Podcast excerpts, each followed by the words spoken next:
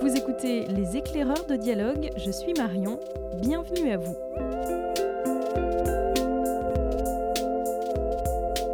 Dans cet épisode, on vous aide à faire votre choix parmi les 490 nouveautés de cette rentrée. On démarre avec euh, Rosen. Tu nous proposes un premier roman qui t'a beaucoup plu.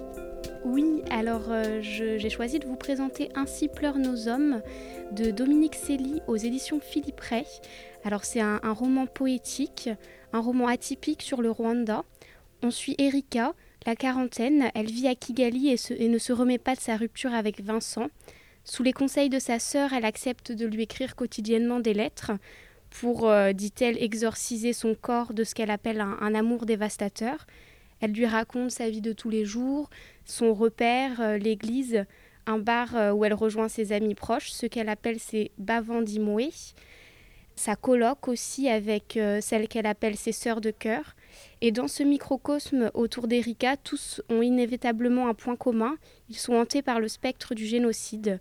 Donc un, très beau premier roman où on s'attache à la narratrice qui, euh, avec toujours une écriture très poétique, nous parle de désir, d'amour, d'amitié et de mémoire. On rappelle le titre?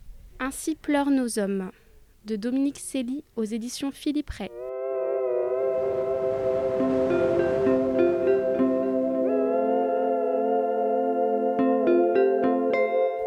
Poursuit cette présentation de quelques titres de la rentrée littéraire avec euh, Romain. De quoi tu nous parles?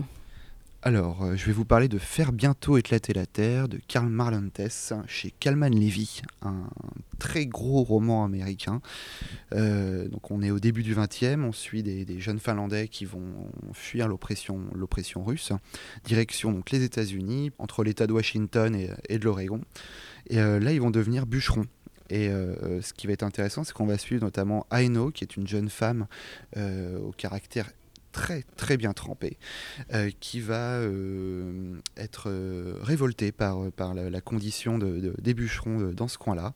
elle va monter un syndicat et elle va devenir la porte-parole de, ses semblables, alors que le capitalisme est totalement affranchi de règles à ce moment-là. Qu'est-ce qui t'a plu dans ce roman? C'est une bonne saga. Euh, totalement addictive. Euh, voilà, elle fait, je préviens d'abord, elle fait quasiment, ça doit faire 850 pages. Et, euh, mais en fait, je l'ai dévoré parce que je voulais absolument connaître la suite des, aventures de, ces jeunes Finlandais et surtout le, personnage d'Aino qu'on voit grandir, devenir libre au fil des pages. on la suit donc dans, ses amours euh, contrarié euh, dans son apprentissage du syndicalisme, dans son voilà, dans ses joies, dans ses peines. Voilà, c'est un grand roman qui, euh, qui est passionnant, qui est, qui est fascinant et addictif surtout. On rappelle le titre, Romain? Alors c'est Faire bientôt éclater la Terre, qui est une, juste pour rappel, un, un, extrait, enfin une phrase qui est tirée de Germinal, une belle référence, donc à Zola.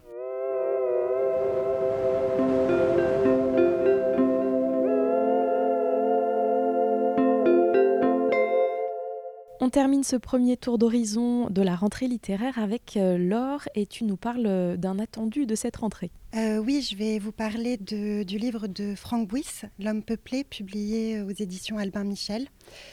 Alors voilà, c'est l'hiver, nous sommes quelque part en France dans un lieu reculé et enneigé où Harry, un écrivain en quête de l'inspiration, décide de s'installer pour un temps indéterminé. Il a acheté une vieille ferme, dont l'empreinte des anciens habitants se fait encore ressentir. La maison craquelle, elle est traversée de courants d'air. Et il y a face à elle une autre ferme habitée par un certain Caleb, un homme réputé pour être étrange. On le dit un peu sorcier, guérisseur, euh, mais il guérit simplement les animaux et pas les êtres humains. Euh, il vit là aussi avec euh, sa mère et ce sont deux êtres que l'on a un peu mis de côté.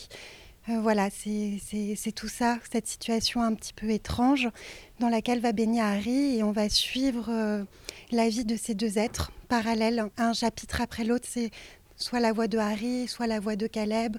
On ne sait pas trop euh, la temporalité. Tout est un petit peu, on est un petit peu perdu et en même temps on, on accroche dans ces vies-là totalement différentes. D'un côté celle de Harry qu'on va voir euh, tenter de s'imprégner de ces lieux, trouver l'inspiration euh, d'un nouveau livre.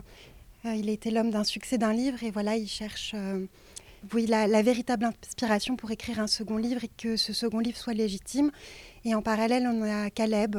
Et c'est vrai qu'on ne sait pas trop où tout ça nous mène, si ce n'est une réflexion peut-être sur l'homme, sur une quête intérieure, un sens de vie. Il y a aussi toute une réflexion sur l'écriture très bien mené, avec euh, beaucoup de, euh, de profondeur. Voilà, je vous laisse découvrir ce livre un peu étrange et, euh, et en même temps très prenant et, et, très bien écrit par Frank Bouis. Quand, que, voilà, si vous aimez cet auteur, vous ne serez pas déçu, je pense. En tout cas, moi, je n'ai pas été déçue par son nouveau titre. Merci beaucoup, Laurent. On rappelle justement le titre de ce nouveau livre de Frank Bouis. L'homme peuplé.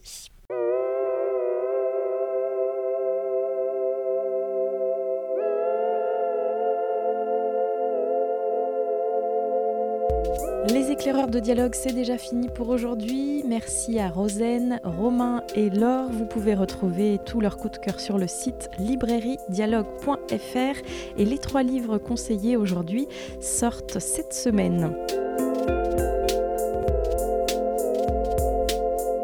Podcast Les éclaireurs de dialogue est disponible sur toutes les plateformes d'écoute que vous connaissez, alors surtout n'hésitez pas à vous abonner pour ne rien manquer. Et si vous voulez nous soutenir, vous pouvez noter, partager, commenter ce podcast ou même les trois à la fois. Et surtout parlez-en autour de vous